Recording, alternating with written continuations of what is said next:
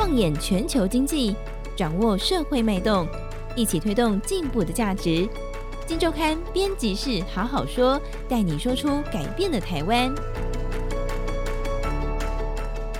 各位听众朋友们，大家好，我是金周刊总编辑杨少华，欢迎收听这个礼拜的编辑室好好说。那今天我们来聊金周刊最新出刊的这一期。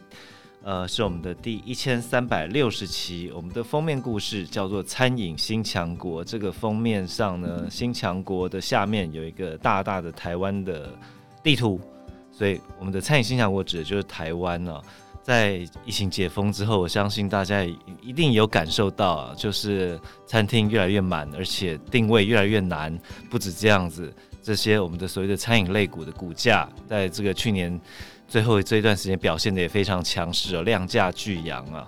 我们在谈餐饮新强，为什么下一个新强国？因为看起来好像不管是实际的消费情况，可能是因为疫后的一个报复性消费，或者股价的反应，可能也是一个短暂很多的这个题材的汇聚啊，包括报复性消费，包括这个尾牙快要来了，包括非常长的一个年假。带给大家很多的想象空间，乃至于政府说还税于民，可能接下来会有几千块的红包，那可能又延长了消费力道。这些题材之外呢，我们发现其实台湾餐饮业在过去这段时间，悄悄的，大家可能不知道的，有了一些体制上的转变。好，今天跟我们一起聊的是这个题目的主作的我们的负责的同事伟霆，伟霆好。大家好，我是伟霆。伟霆，我们说这个餐饮新强国，以前我们说。呃，日本是个餐饮强国，法国餐饮强国，然后台湾过去也曾代理过很多的这个日本啊、法国的这些品牌来到台湾。那今天我们说，台湾也看起来越来越像一个餐饮新强国。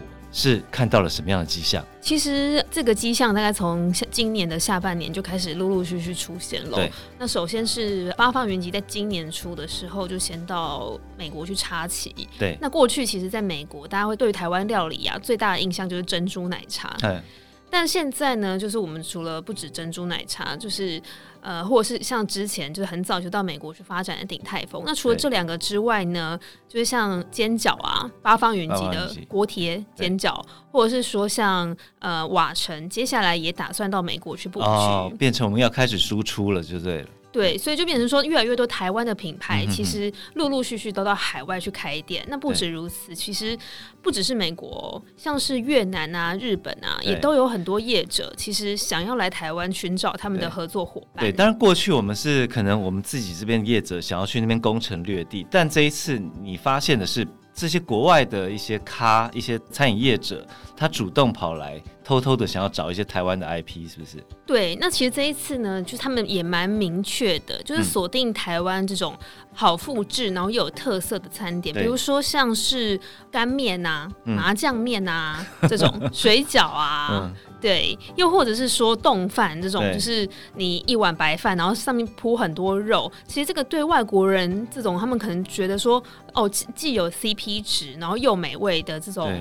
追求来讲，其实是就是非常有加分。我们一个来看，第一个，美国这边已经有业者来了嘛，对不对？对，因为一般人都会觉得说，台湾业者通常到美国发展的第一个插旗的据点，应该都是加州，因为华人最多嘛。多那这一次呢，其实比较意外的事情是，就连德州的地产业者都来台湾寻找合作伙伴，对就是希望把台湾的品牌带过去。嗯嗯，他们想要找什么样的？他们其实一个是要好复制，然后第二个是说，他们其实目标锁定的是中小规模的，嗯、当然就是它大的也很欢迎啦。对对，只是说中小规模这种，就是说他们已经有现成的商场了。对，那如果有中小规模业者愿意把他们这边当做是一个试炼的场地，嗯、对双方来讲其实是比较有加分效果的。那业台湾的业者也刚好有。可以趁着这个机会到外面去试试水温，试试、看自己的产品是不是可以符合，就是海外地区各国不同人种的需求。对，你刚刚说中小规模，像大型，我们当然知道，比如说王品啦，或者说瓦城这种啊。那中小规模的，就你所知，他们当然我不知道成不成了，但他们接触的对象大概像是哪一种我们比较知道的品牌吗？呃，比如说像是呃台湾大概有时间左右据点的开动动饭，动饭的那个，它其实是标榜的是。是呃，对，它确实不能，它确实是呃有有一些规模，但是不不像到这个指标性企业这么大嘛，对不对？对对那像这样子的规模，我们一般都觉得它是我们很亲民的小吃，其实很难想象说，就是它可以跟在台湾全台湾有九百多间分店的八方云集去比，对，或者说像呃瓦城，其实它也是有上百间分店。那这个就感觉像是小虾米跟大金鱼的比较。那现在就是小虾米们也有机会出海。那比如说越南这边，我知道好像也是个蛮指标的一个业者来了嘛，对不对？对，他们这个叫做 Golden Gate。这个呃越南的餐饮集团呢，它其实就是主要他们过去成功的发迹的过程，就是他们很擅长去代理海外的品牌，嗯、哼哼然后呃不止在越南开，他们也会瞄准，就是说他们拿到这个品牌之后，拿去他们其他有布局的国家去开出这样子的品牌。对，所以呢，就是其实他们也是注意到台湾的这个餐饮实力，然后希望来台湾找火锅啊、烧肉啊，对。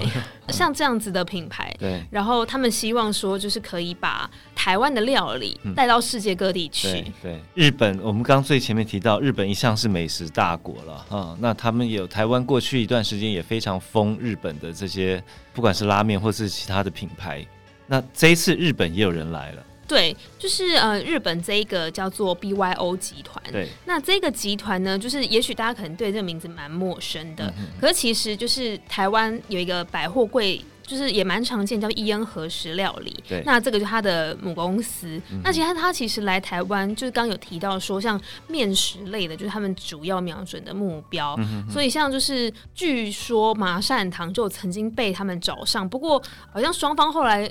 不知道谈的怎么样？对对对对对。不过一样，其实这三个，我觉得，当然我不晓得他们其他了，但至少我们看到这几个，美国、呃、日本、越南，过往我们就说台湾要出去，大概就是我们主动出击。那这一次是他们看上我们台湾的一些这个在地的品牌，而且这些品牌他们的共通点，当然不是说。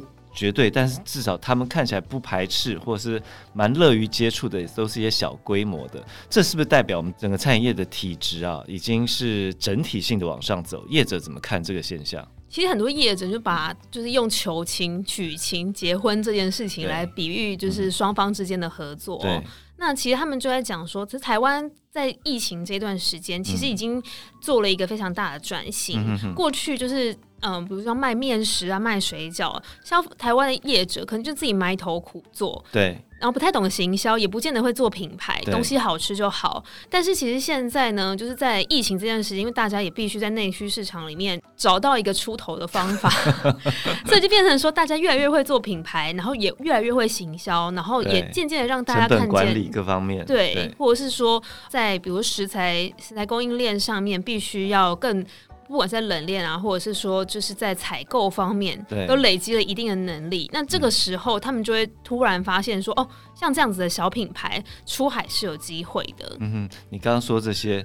整个的体质，餐饮业体质，等于是疫情期间给了这些业者很极端的一个试炼的场域，或者一个一一一段期间哦。那在这段期间，就你观察，我们到底做了什么样的改变？如果以从比较指标性的几个业者来看的话，你有发现什么吗？呃，其实，在这一次我们的报道里面，我们也放了王品。那我觉得大家过去应该都会觉得说，哦，王品就是一个非常。大家逢年过节，或者是说，就是大家亲友之间聚会的时候，就会去用餐的地方，不会有太多的意外。但其实，就是他们在疫情期间也开出蛮多的店跟新品牌的，尤其是火锅跟烧肉这两大块，就变成他们的发展主轴。嗯、那当然，就是很多人都会说，呃，是因为火锅跟烧肉好复制啊，这个也不完全是这个样子。嗯因为其实台湾的火锅跟烧肉店这么多，要如何做出差异化，就是一件还蛮困难的事情。对，所以呢，就是呃，王品在这一段时间，他们也针对不同的课程重新定价。哦、是是是。对，那比如说像是和牛涮，就是因为其实大家都知道和牛刚进来台湾的时候，和牛涮是一个品牌。对，对和牛涮是一个品牌。它什么时候出来的？疫情期间，二零二零年。对对。OK。那当时呢，他们是有意发现说，哎，其实很多消费者是喜欢吃和牛，嗯、但是就是和牛跟对一般的消费来讲太贵，太高攀不起。对。那他们就重新去思考说，那王品是不是可以借由他们的采购压优势来压低这个成本？那同时提供给消费者比较多元的吃法。如此一来，就既可以满足消费者想要尝鲜尝试吃和牛的这个需求，那同时就是王品也可以在这个当中找到市场的切入点，嗯、集中资源，然后同时也有降低成本、快速复制的好处。这是整个王品在疫情期间的修炼过程。其实，在这段过程中，不只是王品啊，我相信很多业者、瓦城啊这些都有做一些调整。那整个看起来的话，我们注意到一个现象，越来越多资金也开始关注到餐饮业这一块了，因为发现。即便在经过这样的一个疫情这么如此极端的一个试炼情况底下，大家好像还是有钱赚嘛，对不对？没听，所以餐饮是门好生意这件事情慢慢成为受到大家关注的一个现象。那这一次我们也看到很多的场外，原本以为跟餐饮业没有太多相关联的场外的资金开始进来，这部分你可不可以聊一下？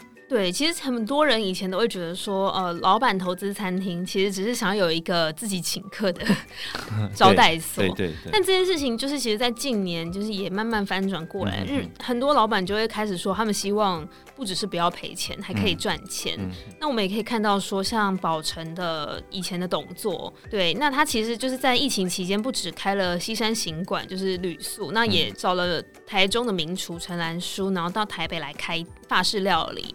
那其实这个就可以看得出来，就是说，呃，他们希望在疫情期间有很多愿意花钱吃饭的金字塔顶端的客群出笼。对。那他们瞄准这个市场，然后希望说用更精致的包装去做出差异化，这样子。嗯、对，讲到这个企业界资金进来，然后让整个餐饮业者有想象空间完全打开的这样的一个故事或案例的，好像。呃，在去年新贵的胡同烧肉，应该是一个很精彩的故事。那这一次我们也访到了这个胡同烧肉，还有它的背后投资者，每天聊聊这个过程，好不好？哎、欸，其实大家应该蛮多台湾人都对胡同烧肉就是不陌生。对。但就是，其实他最近去年最最红的话题，应该就是说他背后的投资人就是有星宇航空的董事长张国伟，那还有能绿集团的二代董俊义，就是这些大咖。那其实呢，就是这个话说从头，就是当时因为能绿的董俊义他希望就是找餐饮的投资标的，所以呃，在有人的介绍之下，就跟胡同搭上线了这样子。嗯，那因为后来就会发现说，哎、欸。胡同的老板，因为他过去其实没有财务背景，所以他是健身房经理出身。对，他是体育系毕业，后来就是在健身房当经理。那因为失业，看照片身形真的很精壮，很挺拔哈。对对对对对对，餐饮界的帅哥。对，但是呢，因为他可能就是不是财务背景出身，所以呢，在数字方面其实没有那么清楚。常常很多创业家也都是这样，就是凭感觉在创业。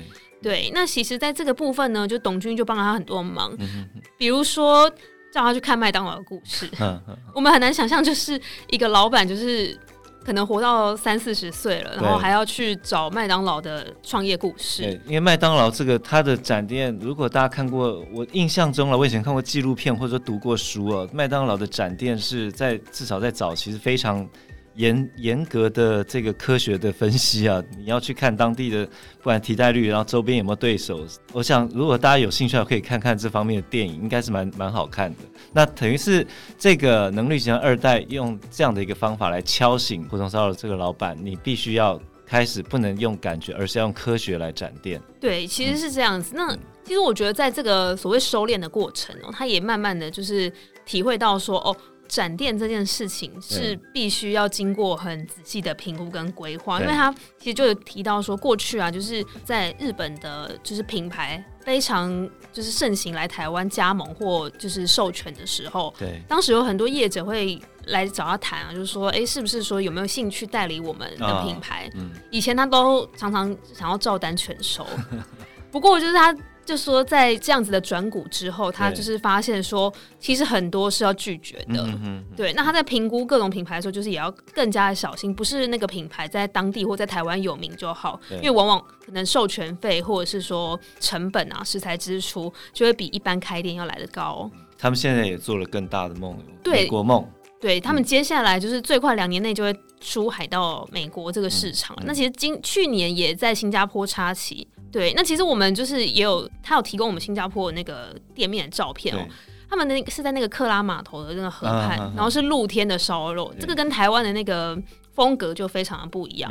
嗯、美国梦他们现在怎么盘算？目前美国梦就是因为呃，他们有另外一个股东是呃以前三二行馆的董事长，就是邱泰汉先生。哦，是。对，那因为其实邱泰汉先生他过去就是在台湾也引进过法国米其林。的料理 stay。那虽然后来就是并没有持续下去，但当时累积了很多海外的资源。接下来第一步可能不会只瞄准加州的华人市场，啊、然后希望直接就是可以攻进整个大美国的不同人种的圈子里面。我看他很有信心，他说这个东西两年内会发生。对啊，对啊，对，看起来哦，其实我看完这整套报道，我真的觉得有个产业，台湾餐饮产业正循环正在展开的一个感觉哦，就是透过疫情期间的磨练，那大家在很辛苦的情况底下做了一些体质上的调整啊，过去没有看到缺点，一次把它暴露出来，做了补强。补强之后呢，一来内需的部分，疫情爆发之后，业者顺利承接到了这样的一个商机，再来国外也看到了。这个体制调整后，我们有更多的可复制、可快速引到国外的这样的一个可能，输出的可能。再来就是资金也进来了，企业管理的 know how 也进来了，看起来又会往上提升一层。真的非常期待台湾餐饮业。我们台湾餐台湾是美食的王国，但可不可以变成一个餐饮的强国？我觉得这是一个重要的这个关键的时刻。那期待我们可以成功啊！那有兴趣的听这个听众朋友们，也可以多多参考我们这一期的杂志。餐饮新强国，这是我们第一千三百六十期啊，大家多参考。好，今天节目到这边，谢谢大家，拜拜。